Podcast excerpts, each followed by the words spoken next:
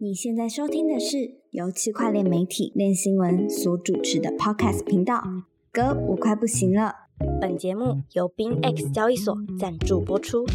国际加密货币交易所 BingX 已在全球超过一百个国家推出，拥有超过五百万名用户，全台交易量第一，提供现货、衍生品跟单及网格交易。现在加入 BingX，立即享有最高五千美元的新手福利。嗨，欢迎收听这一集的歌，我快不行了，我是韦德。今天我们邀请到一位大来宾，一位大律师，我们的好朋友果壳。Hello，各位大家好，我是果壳律师。果壳，你可以介绍一下你自己吗？虽然说应该大家大家都认识你，不过嗯就是官方介绍。没有没有，就大家好，我的花名艺名啊是果壳，也是我自媒体的名字。那我啊，我专门喜欢从区块链加密货币的法律人的角度来切入，谈谈加密货币的监管法律，还有一些最新比特币的一些市场动态。那我在各大的媒体专栏，包含了区块客，还有其他的媒体，数位时代有写我相关的定期发表的文章。我现在啊，也是一个区块链加密货币律师，我目前在恒业法律事务所负责加密货币区块链的部门。赞呢，很屌。没有没有没有，然后这次为什么会邀果壳来呢？就是因为呃前阵其实有有过一个法律论坛，然后也有很多精彩的讨论。那最近呢，也有一个在四月七号，呃早上九点到下午五点半，地点在那个信义区那边华南银行国际会议中心有一个非常精彩的法律论坛，其实也是台湾第一个区块链的法律高峰会论坛，对不对？没错。很多人觉得，哎，区块链好，当然区块链已经够硬了，还要扯到法律，这感觉硬上加硬。可是我们觉得，第一个，我认为区块链是世界上重要的事情。我甚至觉得啊，很多人就是不认同，可是我认为比 Chat GPT 还重要。哦 Chat GPT 是个人或是工作会不会被抢走，可是区块链是更另外一个面向啊。哇，一来就来呛了，一来就直接呛了。没错，所以我认为，那可是你要进入区块链很重要的事情，你要去了解区块链法律的议题。我认为区块链法律是你进入到区块链的一个入场券，否则第一个你乱搞，你可能马上就被一些金融严厉的法规给抓走了。你要先存在，你要先生存下来。所以这也是我们办这个区块链法律高峰论坛的一个初衷啦。嗯，要把区块链、加密货币各种艰涩，甚至啊最困难的议题把它拉进来，找产业最强的法律专业人士、公部门还有产业代表，我们一起把这一年度第一个一起取暖一下。很多法律上的问题，其实都是事后再解决一些灾难。嗯，那也往未来展望一下，包含了一些政府的监管的产业最新的发展，配合到哪些的法律问题，我们希望透过这个法律高峰论坛一网打尽。嗯，我想问一下，就是这一次有没有什么？当然，所有的来宾都很重要，所有的论坛都很精彩。但是有没有这一次你特别想要跟大家介绍说，哦，这一场是我们必看必聊的呃亮点，然后这个来宾很重要，这样。没错，我们的论坛呐、法律高峰论坛基本上会分成上下半场。那基本上我们会把上半场弄的是最硬，然后相关的官员、主管机关要来的都是来上午。所以啊，这次我分上下半场来讲，第一个上半场啊，我们会有个公部门的共识对谈。会，我们邀请到我们的数位部的产业署署长，还有啊，我们的中华民国的外贸协会的资深顾问 James 李顾问，来分别谈两个区块链的法治，还有啊 CBDC。那各位要知道啊，加密货币里世界里面不是只有在谈监管，还有很多重要的区块链相关的法治问题，包含了治安，也包含了这个呃数位资料，还甚至啊我们这种数位资产的监呃的这个财产权的保障，这都是法治的一环。嗯，那再来就是 CBDC 啊，台湾到底要不要做数位新台币？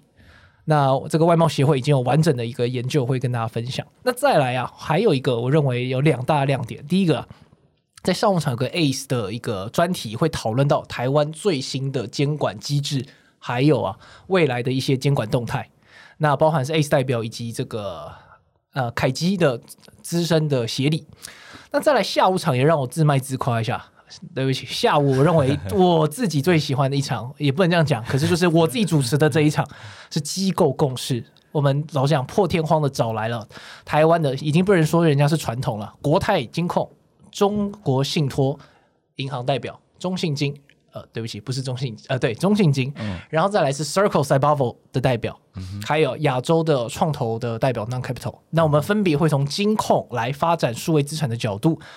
然后银行发展区块链技术的角度，以及啊，直接在稳定币深水区。加密货币深水区的 Circle Cyber 代表来跟他谈谈各自的发展趋势，嗯最后再从亚洲的创投，在过去的熊市，可是我们现在感觉到奇怪，每次办完论坛都好像熊市就来了。嗯，前两届也是这样子，在哦最低潮的时候我们在筹备，那一阵绝望的时候，好，我们决定要来办论坛。可是哎，奇怪，法这个论坛办完，整个市场突然又回暖了。希望这次也是这样。哦，所以你是一个转折点就对了呃，。这前我们这是第三届嘛，前两届确实是这样哦。OK，对，呃，我还有注意到，呃，来来宾的话有那个前经管会主委曾明忠，然后现在是立法委员嘛，然后还有最近也是很关注这个加密货币交易所议题的李桂明立法委员，是的，还有有可能被呃大家都一直说啊，你来做主管机关的这个数位发展部的署长这样子，是的。那这个问题特别就是想要问国科，就是你觉得现在好多人都在讨论说，台湾的这个加密货币监管到底要有有谁谁来管？然后你是怎么看这个问题啊？好，一来就来最，就跟我们的法律论坛一样，一来就是先来最硬的。这是一个大问题，就是尤其是啊，现在的痛实在太痛了。不然在 FTX 之后啊，台湾有太多的用户受到伤害，可能超过三十万人以上。嗯这就来自于我们监管上啊，我们一直说台湾的加密货币法制是有监管，确实是有，可是它是限于在虚拟通货的洗钱防治上。嗯，对，那我们的洗钱防治法确实有规范到，可是毕竟啊，洗钱防治跟其他的业务监管其实是还是两回事啦。你要做犯罪防治，呃，洗钱防治，基本上你很难包山包海的把各种的业务都把它涵盖进来。那尤其是啊，对于用户最重要的，包含了这个资产的分离。嗯你存进去的钱，你不能够公这个交易所或者是公司自己在动用。然后呢，治安治安的要求，你的财你的钱包如果是用很低的标准在做，那一下就被人家偷走或者自己搞丢了。嗯，这几个问题，其实在过去台湾的法制一直都没有提到。对，那再来产业自律的一个动态啊，如果说法制上没有，那有没有可能是业者自己来？嗯那其实我过去也希望协助我们业者来成立产业同业工会，可是过去到到现在为止啊，其实都还没有相关的产业同业工会的力量，嗯。所以必所以同时啊，产业自律没有一个一个官方的角度来切入，所以的确在过去以来相对的。这个监管跟这个消费者保护上是不足的，嗯。所以我认为我们现在近期啊观察国际上的监管的趋势，在 FTX 之后确实有加速。嗯。从我们最旁边的日本，日本它因为已经痛过了，在二零一四年这个 Mt. Gox 的事件痛完以后，他们痛定思痛。目前啊，日本拥有一套最完整的加密货币的监管的制度。嗯那在我们旁边的韩国，这次也很痛嘛。那韩韩国现在采取的是一个双主管机关的模式，哦那把不同的加密货币的业务啊，从 ICO，然后然后到这个呃交易所的牌照、衍生型各种的呃业务太阳，分别要让这两个主管机关来分别掌管。它是分成证券跟商品的主管机关去管吗？对，而且更大的不同是啊，他们两大主管机关各自都抢着要把更大的监管范围涵盖到自己的管辖，就像是美国的状况一样没错，，SEC 跟 CFTC 这样。没错，那美国的状况是啊，其实美国它有一套监管法制，可是要从州的角度来看，美国的监管分成双层级，呃，一个联邦层级跟州层级。是，那基本上我们说联邦层级，刚才未提到的这两家、嗯 SEC 跟这个商品管理的对 CFTC，CFTC，对，那这两家它其实啊，并没有一套所谓的母法是在专门在管加密货币没错，它其实用既有的法规在玩，跟大家做互动。他只做执法，因为没有没有特殊没有专法，所以只做执法。没错，，那大家在炒作执法的范围到哪边？嗯，对，可是所以基本上美国现在还没有一个联邦层级的新的加密货币专法是。在在做规管。是，那其实未来也可能会有，包含了对于稳定币的这的事情。对，可是啊，州法的部分其实已经蛮完整。的。嗯，最完整其实就是纽约州的州法，啊。这个 bit license，对，它相对而言呢、把所有加密货币可能涉及到业务，从 ICO 托管，然后呃稳定币发放这些，全部都把它含刮进来，各自都用许可制的路线。同时间呢、刚才我也提到了治安标准的要求，嗯。然后消费者保护、嗯，资产分离，这也都会有。对，所以我认为这可能也是未来啊，就台湾最重要的对消费者最直接，可能例如交易所这个面向，可能也需要类似的这种监管的方针。我认为哦对消费者保护才会比较够。所以果壳比较看起来觉得可能性比较高的是倾向这种专门的牌照制度。对，然后针对最相对大型的交易所业者，先一步一步来。我认为先从大的交易所，然后有更完整的监理机制，我认为对消费者是更好的。哦，是啊，是这样没有错。因为反正如果是像是美国或是纽约的案例，其实他们就是给业者牌照，然后都有设定一定的标准，你能交易的币种其实也有限，然后你一定要做到你的法币跟虚币的资产都要隔离。法币资资产隔离是相对容易啦，就是你叫银行管好就好。那虚币的话呢，他老实说，真的要管也没有办法管得很严，你只能告诉他说，你一定要放在冷冷钱包，然后你要有一个虚币的风控的制度啊，等等的这些东西。但的确，这个对于呃保护 local 的消费者来说的话，是比较好的一个机制啦。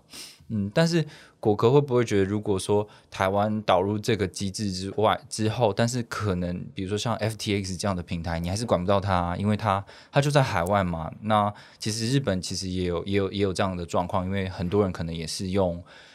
国际型的交易所在交易，就即便它的当地有这些管理方式这样子。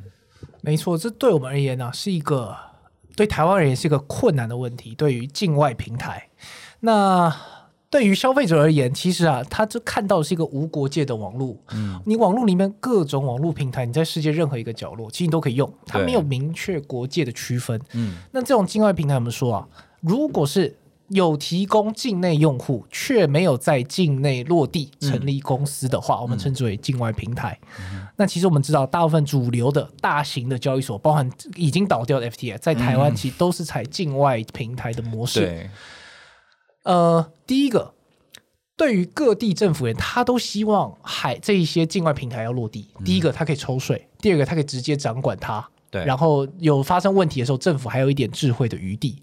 大家都希望各地全世界的政府都希望，可是啊，金融平台因为成本或各种法遵的考量，不一定每一个国家都会落地。主要的国家落地，比较中小型的可能就会选择性的。嗯，那台湾常常包含其他国家也是啊，就是除了美国大家都要去以外，其实很多地方都是境外的架构，不见得会每个地方都落地。对，那这时候就要看国家的国力了，或者说我们说啊，的确这个对于法律执法上，你就算说这个境外平台违法，那你能不能够执法到它？对啊，我们说这个叫做呃长，你有没有办法做一个长臂管辖，也就是你的法律的执法，可不可以把手伸向海外的境外平台？嗯那我必须说，台湾在执法的手很短，呃，我 相对难。我举呃，我们手很短，其中一个例子就是我们跟很少国家在签署这个司法互助协定，对，所以很多时候是你真的发生案件，司法你我们想要跟别人互助，却没有一个依据，嗯哼协这个两国的协定的依据。那当然这有它的历史背景，，是，所以的确我们手相对是短的，我们很少可以跟国家税务的互呃税务的交换很多，但是啊，嗯刑事案件。司法互助的却相对很少，哦。所以我们相对真的手是短的。嗯，这也是为什么台湾有这么多的诈骗，哦，然后也是利用这样的短手短手的一个样态，然后哦。在海外做，我们台湾却没有办法对他们做什么执法行动，嗯。所以境外平台一直会有长臂管辖我们的短手问题。嗯哼，那接下来，那我们同时啊，现在那我们政府单位也在考虑有没有办法让我们手可以伸长一点，啊，在就算不修法的状况下，有没有一些长手的措施？哦，其实最近大家就在讨论几个东西啊，那当然这个提出来都非常的有争议，嗯哼，可是现在有几个动态，第一个，当然最软性的，其实我们之前也做过，包含了金管会对 eToro 平台发一个警告函，说叫大家不要使用非法平台，就对。大家还是照样用，对，所以这老实讲，这是一个口相头警告，呃，它还有书面哦，哦，还是会公告一下。我知道，可是就是你感觉起来就是力道好像有点没什么强制力。是，那再来有几个越来越强的措施啊，包含第一个，呃，禁止解析那这个解析啊，我们讲的是域名的部分。那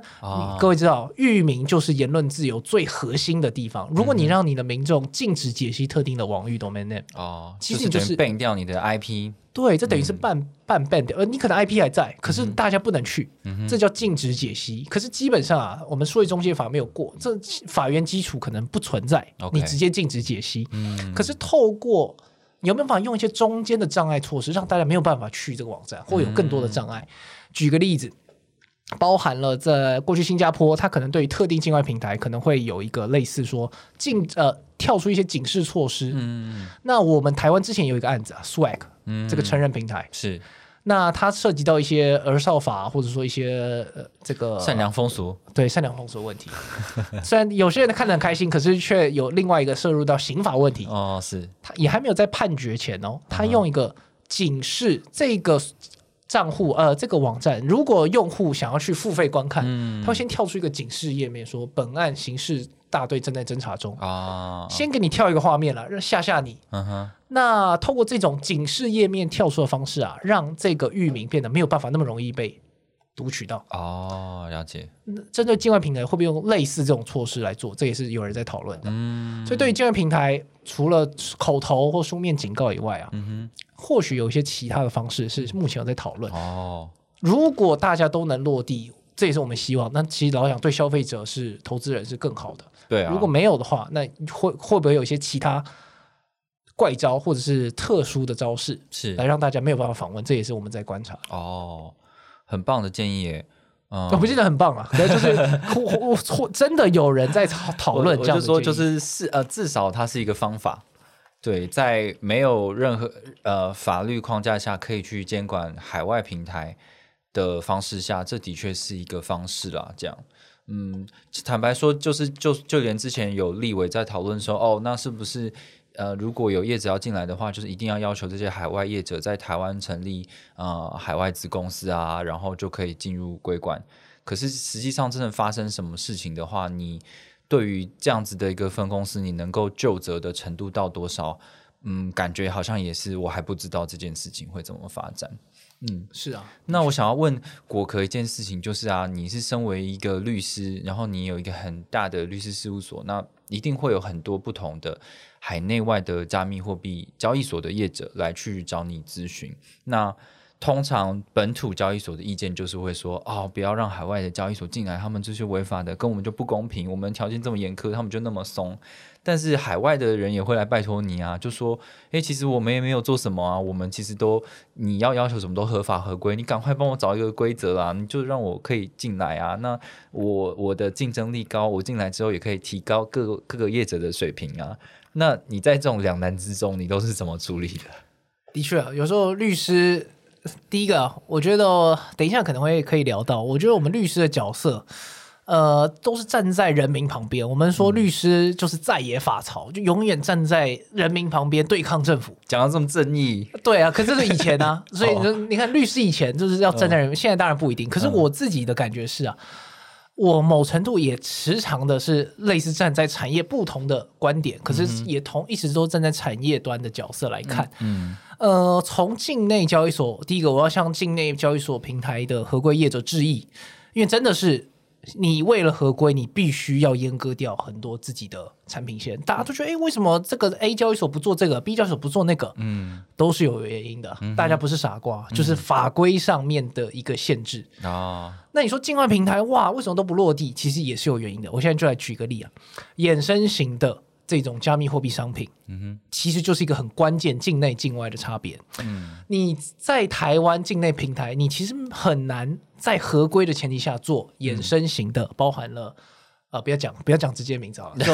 衍生型的这种加密货币的就，就是有那些做合约的，全部都是衍生品，好不好？那这个合约问题就是涉及到它可能是我们的期货交易法的适用范围。对，好，那下一个问题是，没关系啊，有法规很好，那我们可不可以来用期货交易法的规定来来申请牌照之类的？啊，嗯可是结论是，其实相对困难。我们的期货交易法的立法的架构。其实跟加密货币蛮不一样的。哦，那不论是境内境外，你要来申请期货型的，其实是有一定的困难的地方在。就对业者的要求的标准其实非常高啦。那对于海外业者来说，你台湾市场顶多你全部人都用就是两两千多万人，我我没有必要花这么高的法尊成本，就是针对你这一个地区去做这么多的事情，这样你又不是美国市场那么大，这样。的确，这是第一个它的法尊的要求。那包含我们的 STO 也有类似的问题。可是期货其实还有更大的问题，就是当初期货交易法在定的时候啊，没有想象过原来有这种交现在加密货币期货交易所的形态，他没有想过，他都想的就是跟我们的证交所一样，大家要交易要 trade 就是在固定的一家的证交所 trade，没错。那个架构上老实讲不太符合现在的衍生型的。最新的交易所的对啊，因为现在的这个怎么讲，加密货币的时代，其实你说加密货币交易所，它融合了很多机构的角色，它可能是一个证交所，它也是一个银行，它也是一个支付业者。但是现在在所谓的 Web Two 的世界呢，这这些不同的业务其实都有不同的专法去做管理。可是你当你一个加密货币交易所出来的时候，那这三种法要合规，你要合规的话，是这三种法直接压在你身上。没错，对，所以这个的话，如果真的要用现行的架构去看的话，这些业者根本就不可能做得起来，因为压力太大了。对，而且当初的法规也没有想过会有个综合体的形态，一个综合完全体。没想到在区块链下面，哇，出现了这种形式的商业模式，是，这是过去老蒋真的没见过的。嗯嗯，哎，我有一个问题蛮好奇的，就是其实果壳除了律师的身份以外，他也是一个极大的这个比特币乐观主义者，比特币的呃推崇者，这样也是一个很很强大信仰的人。那哎，你觉得比特币乐观主义？你觉得定义是什么？我好奇 你的乐观主义。我自己的定义就是，呃，就是会去解释，就是按照他的，哎，对，这个要怎么说呢？嗯，乐观主义者就是会偏向所有的正面解释吧，所有市场上对比特币的理想都有正面的解释，就是什么事情都扯比特币都是好的。对，而且可能会有智力偏误的问题，就是会稍微有一点偏误。但是，呃，因为一件事情的发展，它可能它可能会朝呃 A 也会朝 B，对。但是呃，乐观主义者可能会偏向都是讲 A 的发展，可是 B 的发发展虽然说有可能，但是对于乐观主义者来说，就会高几率的去忽视它这样子。是对，我觉得这个我老讲，我认为这个角度是。我我我某程度也某程度接受，可是我比较不能讲比特币至上主义的那个那个讲法。我自己如果有人说我是比特币信仰者或者是乐观主义者，老实讲我会认，就的确我是。嗯嗯跟你说我是比特币至上吗？我觉得不可能。第一个你也知道，我们律师的角色，我们每天都要看各种不同的项目跟加密货币啊。我服务的对象不不会只是比特做比特币的业者，我们各种都做。那只是啊。对我而言，我先讲一下我对比特币的看法。我觉得比特币跟律师很像哦。你有这种感觉吗？你一定没有。我没有。好，我跟你讲 为什么。我最近做律师，我也觉得我比特币跟律师有共通的地方。为什么？就像我刚刚提到，律师过去叫做在野法曹，在野法曹就是我们站在民间、站在人民的角度对抗衙门、对抗政府。我们站在人民的一边。以前啦，律师是。比特币，它某程度这个产品。这个科技的产物啊，它是站在人民旁边的，它要提供人民一个 second option，一个第二途径。当人民被政府压迫的时候，他会知道，至少在金融上，比特币会是他第二选项，没有任何政府可以关掉它。嗯，比特币就像律师一样，过去的律师一样，我每次都要这样强调，永远是站在人民旁边的。所以这是一个人民可以利用、可以永远放心站在人民旁边的角色。所以我认为我自己在做律师。我也希望我自己要这样子，就是希望永远是要帮助，不论是中产业还是人民，嗯哼，站在他们来对抗一些不公义或者说不合理的事情。嗯，那我认为同时比特币这也是比特币吸引我的地方。是，我看我在做的事情跟比特币正在做的事情有点像。嗯，哇，这是新的一个解释呢。那我说这个叫做比特币的抗审查性，哦，就是政府关不掉它的权利，那就帮助人民对抗政府。啊，了解了解。那对于但那对于你来说，你会特别的因为啊，你是比特币乐观主义者，所以你对于比如说传统金融啊，或者是现有的这些货币系统，就是很不信任吗？好，那我要讲，我再多再分享一下我的心路历程。好，这大家都看到是果壳现在这个样子，嗯，可实际上果壳有很多不同的时期。哦，像我在二零一七年第一次啊，算正式很正，就是第一个持有加密货币，是，然后更深入的去正式了解它。嗯嗯嗯，我在一七年，我最开始研究其实以太币、以太坊。我第一个持有的加密货币也不是比特币，也是以太坊跟呃以太币跟莱特币，都不是比特币。嗯，那我在写果壳专栏的时候，我以前是什么都写，什么都吸收，然后认为什么都好像蛮重要的。嗯然后包含我的服务，我的服务的客户也是啊，各种加密货币、区块链应用，我都认为是很重要的。嗯哼可你在这个领域待久了，你就会发现，第一个很多事情消失的好快。啊，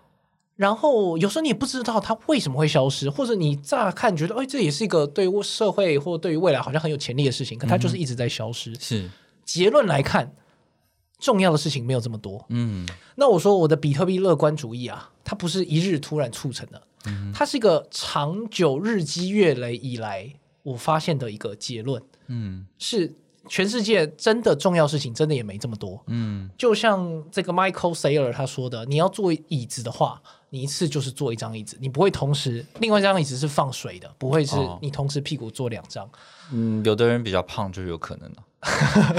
那对他而言，这两张都是同一张椅子。哦，也是也是，哎，合理，对啊，因为你不可能做两个完全形状不同椅子，这样你屁股会烂掉啊。是的，那对我而言，比特币乐观主义是我认为我看了这么多以后啊，嗯这是一个理性选择后的结果。对我而言，我不会只认为比特币是唯一的答案。嗯可是看越来越多的结论，常常会让我觉得，好像比很难有其他的项目是，或者是加密货币是完全可以说服我，嗯远超过比特币的。嗯不要说远超，就接近，我认为都很困难。所以比特币的乐观是一个选择性的结果。嗯各种事件，你说用其他加密货币或区块链技术，你很难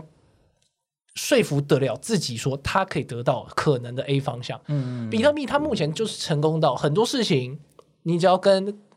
货币、财政或者人民有关的事情，很多时候你都有 A、B 两个选项嘛。嗯你有可能导向 A，可是我必须说，其他加密货币你很难，根本你导不出 A 选项，啊没有任何可以说服力不够。对，那嗯你可以说比特币乐观主义者常常会哎在 A、B 选项里面找走向 A，可是我说这是选择就因为其他加密根本无从导向 A，、嗯不会有 A 这个路径。嗯那我比如说这个成功的可能性可能不见得到很高，嗯可是讲回来了。如果成功性很高，那也哪需要我们存在？这个便是一个真理了。大家都像哦，这本来就是该这样子。嗯那我们可能看到了一个比特币未来，我们认为比特币理想的其中一个样貌。嗯那我们会认为，诶，这个事件可能会走向这个，可是当然成功率不见得是百，可能连百分之三十都不到。嗯可是至少我们看到了未来那个那个样子，那我们就有可能有这个机会。对，这个对骨骼来说，其实也是一种，可以说它是一种信仰吧。是对，就是你相信某种某种你理想中的模式会在这个东西上面被实现，所以你就是信任它。嗯，然后我我蛮好奇的，就是说，因为比特币的起源其实跟很多的这个这个密码朋克，这然后他们可能是反政府主义者，然后自由至上的主义者这样子。但是其实你的工作是在一个政府，嗯、这是一个中中心化机构，政府的各位大法官、各个政府官员一起定定出来很多的条款，然后去呃限制说人民该做什么事情，怎么做什么事情。呃，美其名当然有保护，但是同时也有呃就是禁锢啊、限制啊，跟中心化这样子的概念。那你的工作其实又是一直在协助这个东西的推进，那跟你的嗯、比特币信仰会不会有冲突？是的，这是太多人都会问我，或者觉得我很奇怪，他觉得果壳好像是一个怪人，他的他明明是在这个中心化体制里面服务，却信仰着一个去中心化的世界。可是我必须说，这中间其实没有这么大的障碍。我并没有对密码朋克有太多研究，所以我更不会说我是密码朋克的一个 believer。可是比特币对我而言，它跟就像我刚才讲的，跟律师身份很像，它不是在直接对抗政府。各位注意哦，比特币不是在直接对抗政府，而是当这个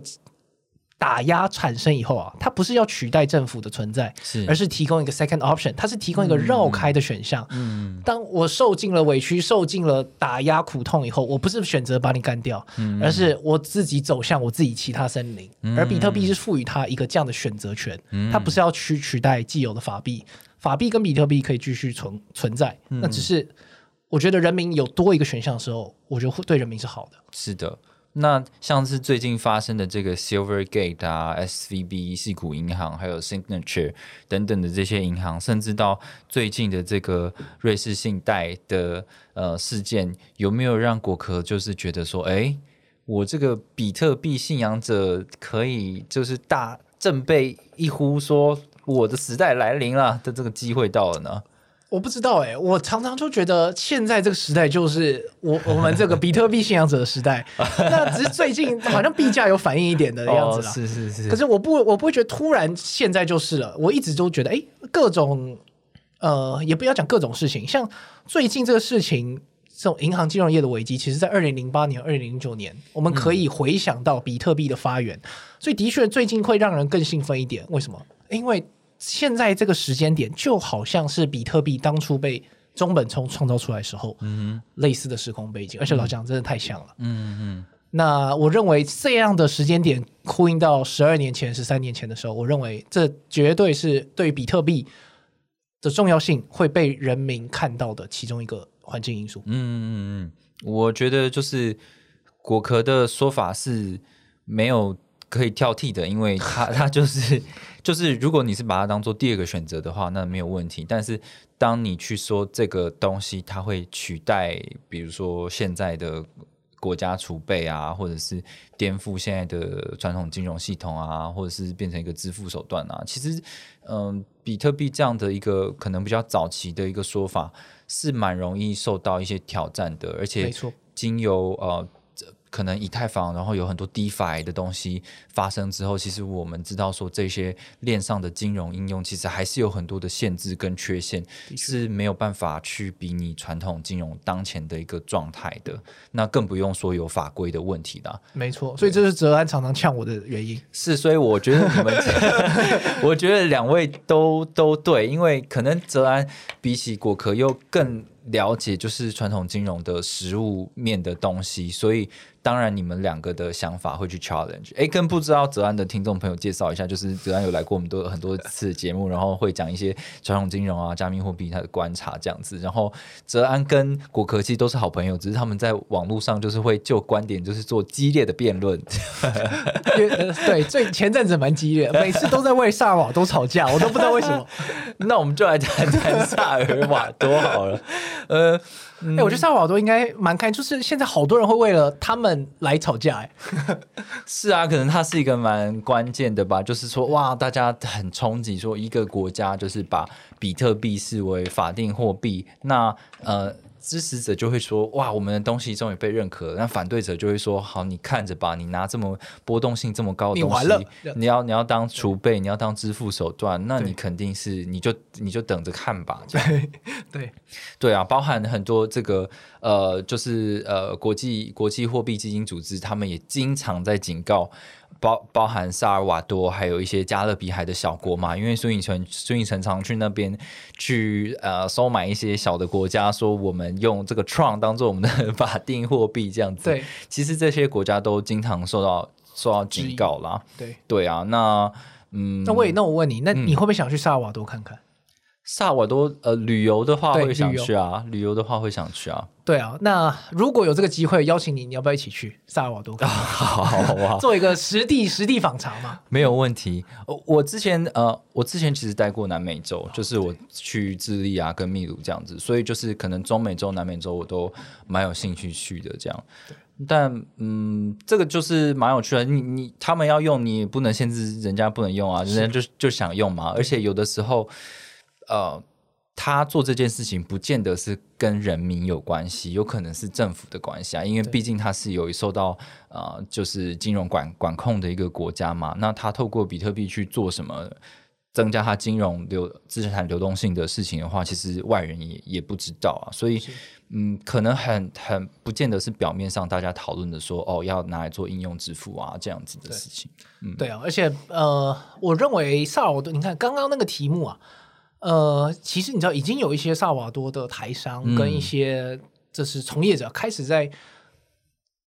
邀呃邀请或联系说，哎，要不要来一个萨尔瓦多参访团？你不论哦赞不赞同比特币啊，不管他的，可是他会扯到再生能源，他会扯扯到货币，他会扯到科技，也会扯到投资。是是是那，各国的人啊，第一个，比特币信仰者一定就是把它视为圣地，对对，那一定要先去一次。那其他的，像我们这种产业从业人，也好像必须要来去一次踩线团。所以如果这一团有成，到时候我一定邀请魏一起跟我们去没有问题啊萨尔瓦多。那我认为，你看，光第一点，创造话题，而且是一个全球一个跨语言的话题，嗯。直接让萨尔瓦多的旅游业已经达到过去没有成到高的程度。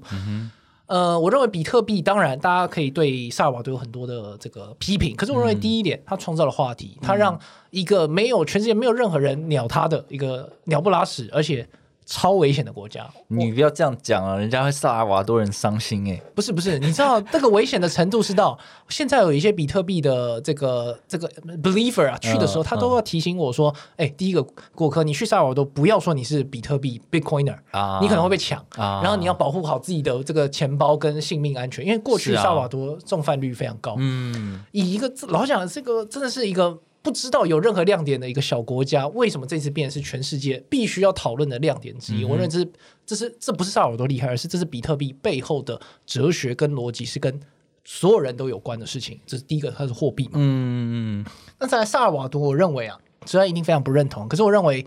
萨尔瓦多如果比特币比现第一个比特币现在已经非常成功了，嗯所以比它的市值曾经达到一兆美元，现在大概是六千亿美元的规模。嗯它已经很成功了，所以萨尔瓦多现在等于是分享或者说蹭到比特币的成功，这是大家无无法忽视的。第二个是，如果比特币比现在十倍成功，嗯。那这个定标的市值大概就等于黄金的十兆十兆美元的规模。那萨尔瓦多至少也最差最差也会比现在再好个十倍，而且甚至因为它是先行者，它可能取得更大的好处。只要比特币在成持续在成长一点点或十倍，嗯萨尔瓦多就是下一个 Web 三时代，或者说我们现在称的网络时代的新加坡。嗯新加坡因为过去的国际贸易的这个因素、地缘的因素，让它变现在新加坡，不然以前新加坡是个小渔村。那这是为什么我们现在在看萨瓦多、嗯失败？老实讲，嗯，本来也不怎么样嘛，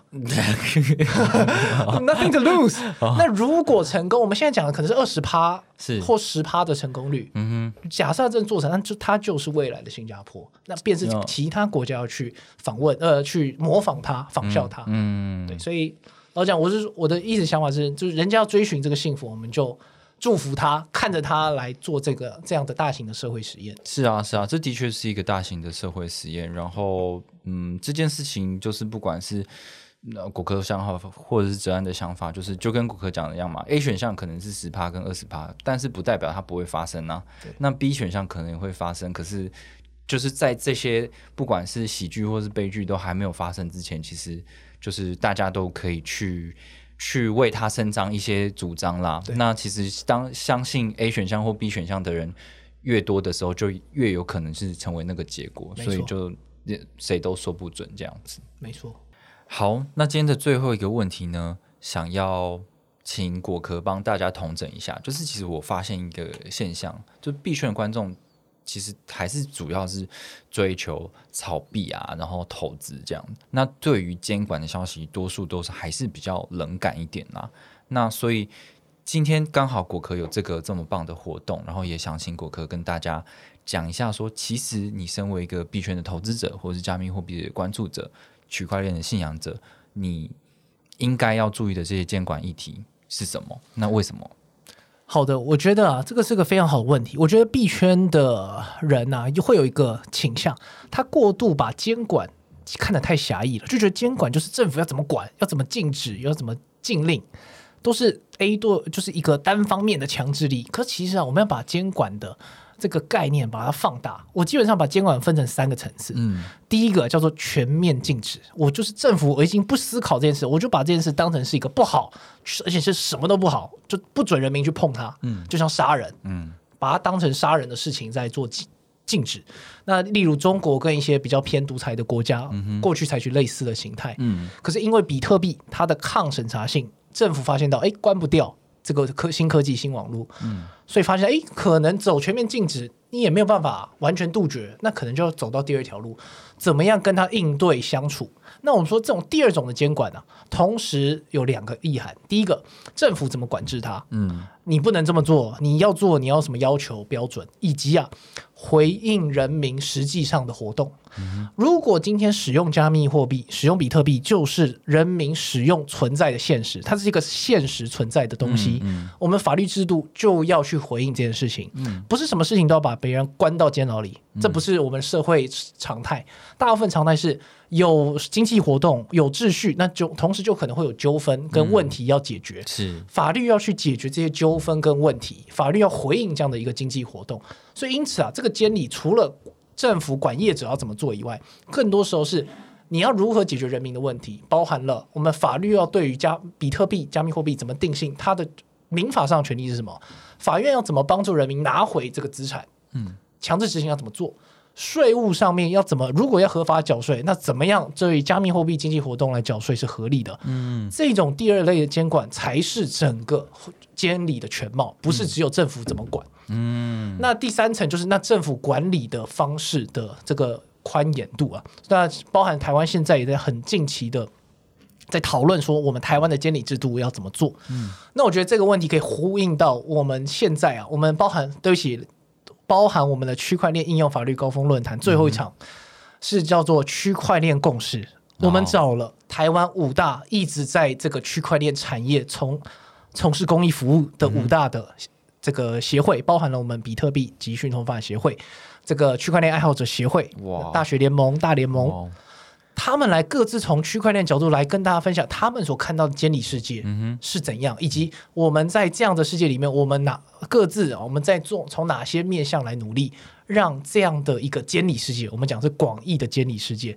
怎么样让这个监理世界变得更完整？所以不是只有政府单方面怎么来管制，而是整个法治面向的一个建构。那最后我们比特币协比，我现在目前也是啊，比特币及虚拟通货，每次这个名字都好长，我都要先吸一口气。我是比特币及虚拟通货发展协会的理事长。那我们协会也一直希望，第一个产业自律，我们希望推动同业工会、加密货币同业工会的成立。再来，等到相关的监理落实以后，我们希望要把产业的一些自律规则提供给政府参考，让政府知道说，好，我们要来监管。怎样的监理规则是合理的？这是我举个例子，包含我们协会前阵子推了两件事情。第一个，交易所的资产储备的透明，让大家知道你的钱在里面有多少钱被拿来用，有多少的是债务，嗯有没有资不抵债。嗯这第一件事情，也感谢我们这几大交易所愿意这么做。法律没有要求，可是透过我们协会这种软性劝说，我也不知道是什么样的力量让他们愿意公开。再来就是我们呃这个通过了我们加密货币交易所。比较偏大型业者的资讯安全标准，我们希望未来台湾的治安的监理落实以后啊，我们协会版本的这个产业自律的治安标准可以作为未来的一个参考。是那我相信这不是只有我们协会在做，我们很多在产业当加密货币的使用就是存在的现实的时候，我们有需要更多人一起来把这样的一个监理的世界把它弄得更完整。嗯，太棒了，太棒了！谢谢国科今天特地来这边跟我们谈谈呃关于这个法律论坛以及现在的这个比特币及虚拟通货发展协会的一个愿景。那其实就是听果壳说起来，就是其实这个所谓的加密货币监管，不见得都是负面执法行为，会让大家绑手绑脚，而是既然这个东西已经呃发生在人民的活动之中，那它一定会有纠纷，一定会有一些不法行为的发生。那这些东西是会直接伤害到我们的生活，伤害到我们的荷包的。那这些管理呢，其实大家都是想要把它推向一个比较柔性的、负责任的创新嘛，就是你有很多创新的出出东西出现，可是对于一些现实社会就已经不允许或是不能容许的事情的话，你还是要有一些规范可以去管理它。那这件事情其实也是在保护大家，而且对于嗯，大家都是希望说加密货币被全世界都采用。那一旦有了规则，每个人都觉得这个东西是可信可保障的时候，就是自然而然会看到它的好处，然后愿意去使用它。是啊，没错。好，那今天非常谢谢果壳来接受我们的访问，也提醒大家在四月七号的时候可以去报名参加这个法律论坛。对，我会在，魏的一定也会在，然 后我大家现场见，好的，大家在下周再见，拜拜，拜拜。